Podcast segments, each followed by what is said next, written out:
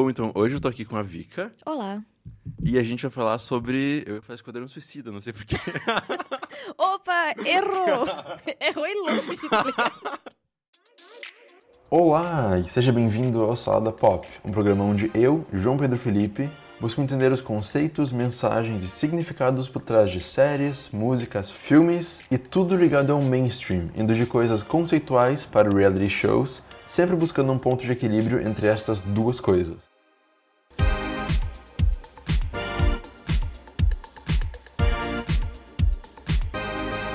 Bom, então, hoje eu tô aqui com a Vika. Olá. E a gente vai falar sobre Oito Mulheres e um Segredo. Então, um, basicamente, esse é um filme que desde quando eu vi a notícia de que ia sair, eu fiquei bem empolgado, porque eu vi, tipo, meu, vai ter Sandra Bullock, vai ter a Kate Blanchett, a Mindy Kaling, que eu adoro, e raramente tá num filme grande, assim, Uhum. sabe? Tem a Anne Hathaway como uma megera, que ela fica ótima. E, e várias coisas do tipo, então eu fiquei, tipo, meu, eu tô muito pilhado pra esse filme. E eu acho que ele não decepciona. Ah, eu fui muito na hype por causa do elenco também, sabe? Eu acho que o elenco eles juntaram maravilhoso, todas as atrizes maravilhosas, e por isso eu esperava mais do filme. Eu fui, assim, muito na hype que, bah, só atriz grande, e daí no final das contas, o enredo deixou muito a desejar, eu achei, sabe? Eu acho que foi um pouco de desperdício do talento da- das guris. Então, basicamente, o filme não é um reboot, nem um remake, mas ele é tipo uma sequência para aqueles filmes do Tantos Homens e um Segredo que já tem. E daí, nesse filme aqui, então, a gente encontra a Sandra Bullock, né? A personagem dela que é Debbie Ocean, que é a irmã do Danny Ocean, que é a protagonista dos outros filmes. George Clooney, por sinal. Maravilhoso. E ela tá saindo da prisão depois de 5 anos, 8 meses e 12 dias, que é tipo é um running gag que tem no filme. É uma piada interna. Daí, antes de sair de lá, ela fala com o policial que tá falando com ela, que tipo, meu, eu só quero uma vida simples, pagar as contas, morar num lugar calmo. Só que aí ela já tem um plano pra roubar um colar, que a Daphne Kluger, feita pela Anne Hathaway, vai vestir no Met Gala. E daí, pra ela conseguir roubar isso, ela chama a Kate Blanchett, que faz a Lou, que se veste como uma roqueira, tipo Avril Lavigne no começo de carreira, e eu amei. Senti muita vibe David Bowie nela, naquele final. Aquele Também. macacão maravilhoso. Pô, e a é- moto. ela fica linda de qualquer jeito. Tipo, ela em Thor tá maravilhosa. Ela aí tá excelente. Que mulher. Ela tá maravilhosa. E nesse filme ela tá linda. E aí, com a Lu e com a Debbie, elas vão montando uma equipe. Elas, elas chegam na Helena, chegam na Mindy, chegam na Aquafina e assim vai. Eu, eu gostei do filme, sabe? Pra mim é um filme bem de verão, como, é, como tá rolando lá, lá nos Estados Unidos agora. Mas, sei lá, eu acho que ele poderia ter sido mais. E eu não sei se eu tava esperando demais do filme ou se ele realmente não é tudo isso. Mas como tu falou, tipo, com tanto talento, com um elenco tão forte desses, eu pensei que ele fosse ser o que ele é, só que maior, mais exagerado. Eu pensei que fosse ter cena de ação, não sei porquê. Mas daí, tipo, eu fui vendo o filme e eu gostei de tudo. Tipo, o- as roupas, tudo tá muito bonito, muito bem feito. Só que o plano parece que nunca nem parece que vai dar errado. Sabe? Tipo, sempre dá certo, toda hora, sem parar. E elas contornam toda, toda a situação que começa a dar errado. Eu não sei, parece que faltou isso. Não, não tava tão preso na realidade, sabe? Sim. É, eu senti assim, eu pelos trailers e tudo mais, que eles venderam o filme como um filme de ação. E na verdade ele é um filme de comédia, sabe? Eu acho que se ele tivesse vendido um filme de comédia, um filme divertido e tudo mais, teria a expectativa não teria sido tão forte, teria sido uma outra expectativa no caso e de- teria dado mais certo, né? E foi bem nisso, cara. Tipo, ela planejou durante. ah, no filme ela cita que do- depois de três anos ela parou de ser pega no plano dela, né? Então ela demorou cinco anos pra fazer o plano perfeito, basicamente. E daí, do nada, quando eles começam a praticar, colocar em prática tudo, ah, as pequenas coisas são resolvidas muito rápidas. Então meio que ficou contra um, ficou um paralelo meio estranho, sabe? Principalmente a parte do, do abrir o colar com o imã e tudo mais. Foi tudo muito rápido, foi tudo muito resolvido, sabe? E o plano em si eu achei fraco, porque ahn, tinha muita coisa que tava óbvio que daí errado, sabe? Tipo, ah, o colar na bandeja. Essas, esses pequenos detalhes, assim, que fizeram com que eu não visse o filme de forma séria. Mas, assim, divertidinho, meio sessão da tarde, só pra. Mas o filme é, é legal é de assistir. Não é um filme assim, nossa, que filme ruim. Bem pelo contrário, é um filme muito bom. Só acho que não atingiu o objetivo que tinha prometido. Eu adoro gravar contigo porque tu sempre tem muita opinião sobre as coisas, sabe? É muito bom gravar contigo. Pois é, ahn, eu, eu espero que esteja ficando claro que a gente não odiou o filme, a gente gostou, só que a gente acha que poderia ser mais, algo maior, né? E acho que ele poderia ser maior também na duração. Porque ele tem, tipo, tem uma hora e meia, Sim. mais ou menos. Uhum. E eu, não sei sobre tu, mas eu gostaria muito de ter aprendido mais sobre os personagens que estão. Que fazem parte do grupo que vai lá roubar o colar, sabe? A gente entende muito bem quem é a Debbie e quem é a Lu, porque elas são as protagonistas do filme, elas que têm Sim. mais ação, mais momentos importantes. Mas, tipo, a personagem da Mindy Kaling, que cuida das joias, a Aquafina, a Rihanna. As outras, a Sarah Paulson, que é excelente como mãe Gente, de família. Não, como, pra mim foi a melhor delas. Sim. Ela e a, e, a, e a Anne Hathaway roubaram o filme completamente pra mim. Sério, Sim, maravilhosa. Pô, elas podiam ter tido mais cenas pra explicar de onde elas vêm, pra contextualizar melhor quem elas são Sim. e por que elas querem fazer parte desse grupo. Porque a, a Debbie chega lá, oi, eu quero fazer isso daqui. E as outras, ok, vamos. Sabe, nem perguntam Sim. nada. A suspension of disbelief que a gente tem que fazer é muito grande. É um stretch muito grande que a gente tem que dar pra poder acreditar nesse filme. Sim. Tipo, alguns personagens eu acho que eles fizeram uma introdução até boa. No caso, o personagem da Sarah, eu achei que tu consegue entender que ela tem essa parte criminosa no passado dela, que ela continua com isso, porém ela é mãe de família, tem marido e tudo mais. Então tu consegue visualizar a vida que ela tem. E a, e a Mindy também. Da parte, ah, do casamento, da família indiana e tudo mais, beleza. Só que, por exemplo, o personagem da Constance. Ah, tá, ela é uma guria basicamente faz tramóia na rua, roubos pequenos, mas tu não tem um contexto de como ela chegou ali e tudo mais, sabe? Alguns personagens eu achei que ficou bem, bem vago e outros eles aproveitaram. Porque realmente, tipo, bah, olha o tamanho do elenco, tá ligado? São várias histórias, não dá pra colocar tudo num filme só. Mas se tivesse algumas pequenas cenas a mais, um tempinho, meia hora a mais de filme, eu acho que já teria resolvido muita coisa. Claro que meia hora de filme não é pouca coisa, né? Mas, mas acho que eles poderiam ter aproveitado e feito esse, esse- essa introdução um pouquinho mais, mais efetiva, né? Sim, porque o que a gente vê no filme é basicamente o que tem no trailer, né? É. Daí, nessa parte que eu acho, eu acho que deixou a desejar um pouquinho. Mas os personagens em si eu achei muito bem construídos. Sim, Todos eles são muito, todos são muito cômicos, né? Vamos falar da Sarah Paulson, então. Pô, não tem nada que essa mulher não faça bem. Eu, É cada performance dela, eu acho, tipo, nossa, meu Deus, nada vai ser, tipo, mais top que isso. Daí vem uma coisa e pá! Eu fico, meu, como assim? Ela Tipo, consegue dominar todas as áreas da atuação. Comédia, drama, ela pode ser a maior filha da mãe existente, ela pode ser uma mãe de família super querida, ela pode ser um monstro, tá ligado? Ela faz muito bem, cara, como é que pode, sabe? eu lembro que tem American Horror Story na segunda temporada, que acho que foi a primeira que ela apareceu, que ela é Lana Banana. Uhum. Que daí tem aquela cena que ela tá no táxi, daí, tipo, o Zachary Quinto tá lá fora e ela só, tipo, ela só sobe o dedo, assim. Tipo, é, é hilário. Eu acho que esse personagem dela foi onde eu conheci ela também. E eu, eu acho que o contraste foi muito forte quando ela. Com o personagem dela em American Horror Story Hotel. Que ela faz uma prostituta que Eu se mata. Hotel. Gente, assiste. Porque, meu, que personagem fora de qualquer outra coisa que tu já assistiu dela. Sério, é muito bom. E tu. Ela faz muito bem, Sim. sabe? É uma coisa. Com, como é que ela consegue alcançar um, um extremo tão, tão forte, sabe? Eu, eu acho que ela, ela, pra mim, foi um dos pontos altos do filme. Um dos pontos mais altos do filme, com Sim, certeza. e a Anne Hathaway como megera é a melhor coisa do mundo. Eu não recebi muito contexto sobre ela. Ela é introduzida como uma mulher famosa no filme e deu, é isso. Uhum. Mas eu não senti tanta falta de mais história por trás dela, tipo, de mais backstory, sabe? Eu já entendi muito bem como ela era e como ela funcionava e eu adorei. Parece que ela tava fazendo uma versão da Meryl Streep em O Diabo Veste Prada. É verdade, Sabe? é ela verdade. tava tão bitchy que eu lembrei direto daquela mulher. É, e eu senti assim, no começo do filme eu não senti ela tão uh, beat, como tu disse. Eu senti mais ela com um personagem se fazendo de tonta. Sabe, ali na entrevista. A primeira parte que ela aparece realmente dando a entrevista. Tipo, ah, quem é você está vestindo? Ela assim, ah, ainda não sei. Ah, ah, quando descobrir, você será a primeira a ficar sabendo. Respondendo para as repórteres meio que, tipo, não sei o que tá acontecendo, mas bem se fazendo, sabe? Ah, verdade. Eu gostei disso. E durante o filme, grande parte, eu acho que ela, ela fez um personagem aparentemente bobinho, aparentemente tonto, que não sabe o que tá acontecendo. No momento quando ela escolheu a.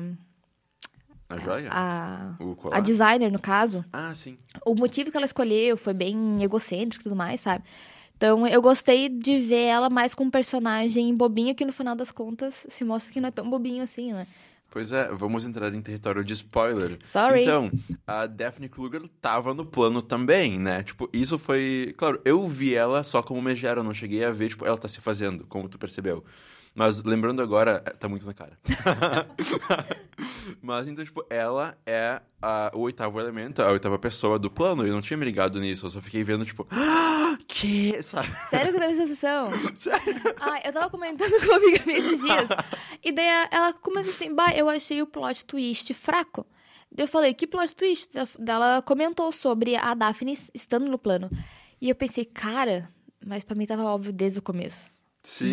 Porque, primeiro, assim, o trailer já aponta que é. Eu, eu comecei o filme achando que ela já es- estaria dentro do plano, sabe? E daí no começo eu vi que ela, ela seria a vítima. Eu pensei, não, ela vai entrar no plano em algum momento, sabe? Então, quando esse. Eu não achei meio previsível. Sabe? Não achei ruim, bem pelo contrário. Gostei e tudo mais. Eu só não vi com tanto espanto, assim, sabe? Já meio que esperava por isso. Lembrando agora, enquanto você tá falando, eu tô lembrando do filme, realmente, as coisas estão lá desde o começo, sabe? Mas na hora foi tipo, nossa, meu Deus, porque pareceu bem complexo naquela hora. Mas. É, eu tava viajando. É, eu, eu jurei aqui na, na parte do colar do banheiro, em que elas trocam, aliás, que elas roubam o colar mesmo, eu achei que elas iam trocar o colar. Sabe? E eu achei que é ali que ela ia entrar, no sentido dela tá colocando os bofs pra fora, literalmente. E que então a, a Constance ia roubar o colar e, e substituir o colar. Só que, obviamente, ela perceberia que o colar foi trocado e tudo mais, não é? Substituir pelo falso que Pelo falso? Sim. Então eu achei eu que assim, tá, ela saiu sem o colar, eu fiquei muito. Que? Como assim ela saiu do colar? Ela não percebeu que saiu o colar, eu fiquei. Que, que viagem, tá ligado? Daí, obviamente, depois eles mostram o colar perdido e coisa e tal.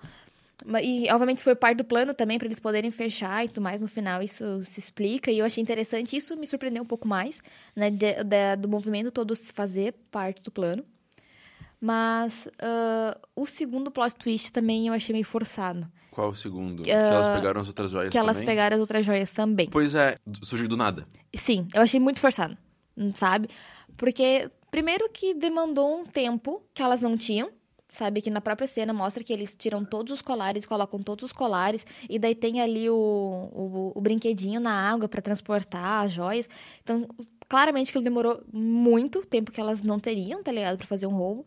E segundo, assim, eles não iam deixar tão barato, tá ligado? Tipo, simplesmente deixar elas irem porque eles só estavam investigando um colar. E, Obviamente eles iam investigar os outros colares, eles iam fazer a verificação dos colares assim como fizeram do colar principal, sabe? E ficou meio meio fora de, de contexto, assim, sabe?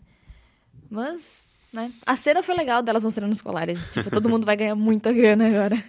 Eu acho que a gente pode falar também sobre o Met Gala. Sinceramente, eu não conheço. Vou ser bem sincera, assim, que eu fui meio que assim, ah, mais uma festa chique de Hollywood, sabe? Eu fui meio que nessa perspectiva. Pois é, foi nesse ano que eu fui conhecer, aprender mais sobre o Met Gala, né? Que é uma criação, então, da Anna Wintour, que, tipo, manda na Vogue. E eu tava lendo na Vulture sobre esse filme e parece que... Parece não. Na verdade, eles só conseguiram fazer o Met Gala no filme por causa da Anna Wintour. Por quê? Desde o começo da produção do filme, a equipe tava contatando a Anna Wintour pra ver se eles poderiam usar o Met Gala pra tipo, pra mostrar o Met Gala no filme, sabe? Daí, ahn, ela, como ela faz com todos os trabalhos dela e da Vogue, ela tava lá, tipo, cuidando de cada detalhe que eles estavam fazendo. Então, por exemplo, eles montaram todo o design do set e mostraram pra ela, tipo, ó, vai ser assim. Tá, ok, sim, daí que eles foram pra frente. Se ela não tivesse permitido, eles não teriam como ter feito o Met Gala, porque é uma criação dela e tudo mais. Então, eles fizeram certeza de que eles tivessem o ok dela pra poder fazer aquilo lá. E algo que eu curti muito, além do Met Gala, que eu achei muito bonito ali no filme, mesmo aparecendo bem rapidinho, foram os cameos das celebridades. Tipo, tem Olivia Munn, tem a Heidi Klum, tem o James Corden, que aparece, que era um personagem mesmo, né? E, de novo, as roupas, tudo tá tão bonito, tudo tá tão, tipo, colorido, tudo chama muita atenção. É muito... Isso é verdade. Tipo, o, o filme pode, pode deixar um pouco a desejar no plot, no enredo, mas ele é muito bonito de ver. A produção foi muito bem Pelo, feita. sim, tanto pelo elenco quanto pelas roupas e cenários, tudo tá muito agradável de ver. É verdade. Eu achei um- ele um filme bem agradável de assistir, principalmente para essa parte da, da- das roupas, tudo mais, dos eventos. Eu achei mu- muito ah, realista, sabe? Até essa parte, tipo, ah, de como elas conseguiram entrar, da segurança, tudo mais que a gente. Tudo bem, a gente imagina que seja assim mesmo, né?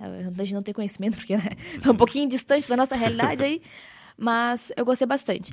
Eu acho que a minha maior crítica do, em relação ao filme mesmo é que, assim, eles fizeram. ah, como eu disse, não chegou a ser um remake, mas, né? próximo disso, uma adaptação da, de um filme, uh, basicamente, o elenco masculino para um elenco feminino, né? Eu acho que a, a, produção em si ela foi feita na, na intenção de ter esse papel um pouco feminista, de mostrar a mulher em tela, que a mulher, poder e coisa e tal. Só que o filme caiu muito no estereótipo. Eu achei, sabe? Tipo, as personagens em si, uh, não só o estereótipo feminino, mas, tipo, o hacker, ou a hacker, tanto faz. Mesmo uhum. estereótipo e tudo mais. E poderia funcionar, como qualquer outro filme, como funcionou em 11 Homens e um Segredo e todos os outros, funcionou muito bem. Só que uh, eu acho que deixou muito no estereótipo da mulher moderna, do glamour, das joias, do evento, dos vestidos longos, da elegância, sabe?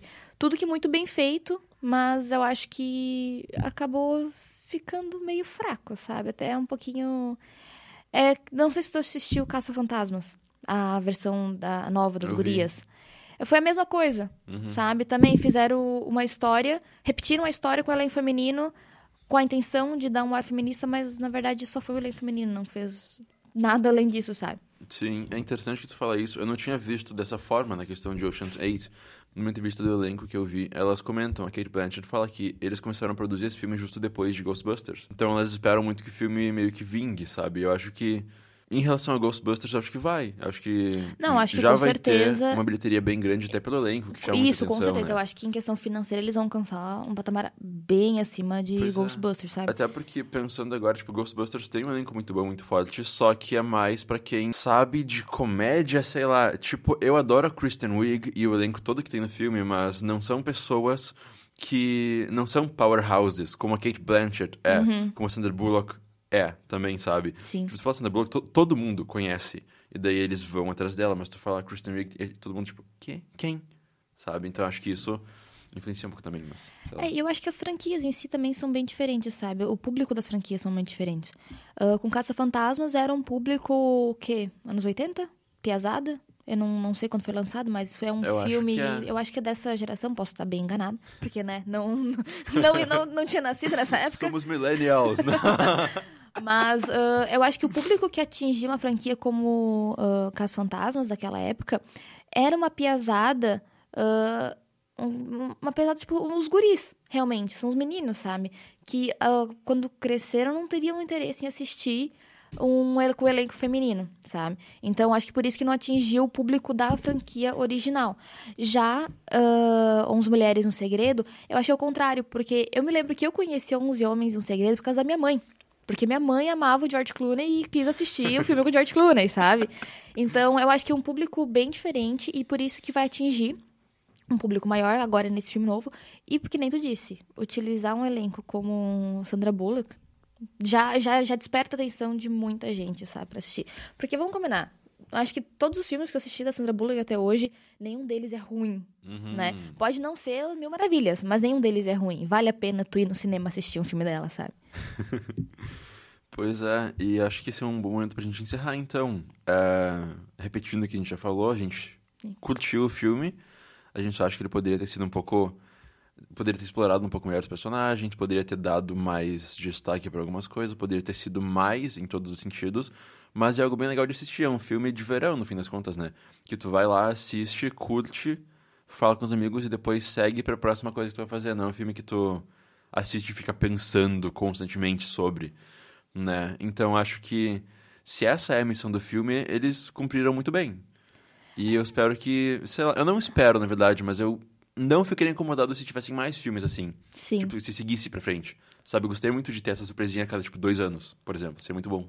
É, eu uh, só queria fazer um comentário porque eu comentei sobre ter caído no estereótipo feminino, Sim. né?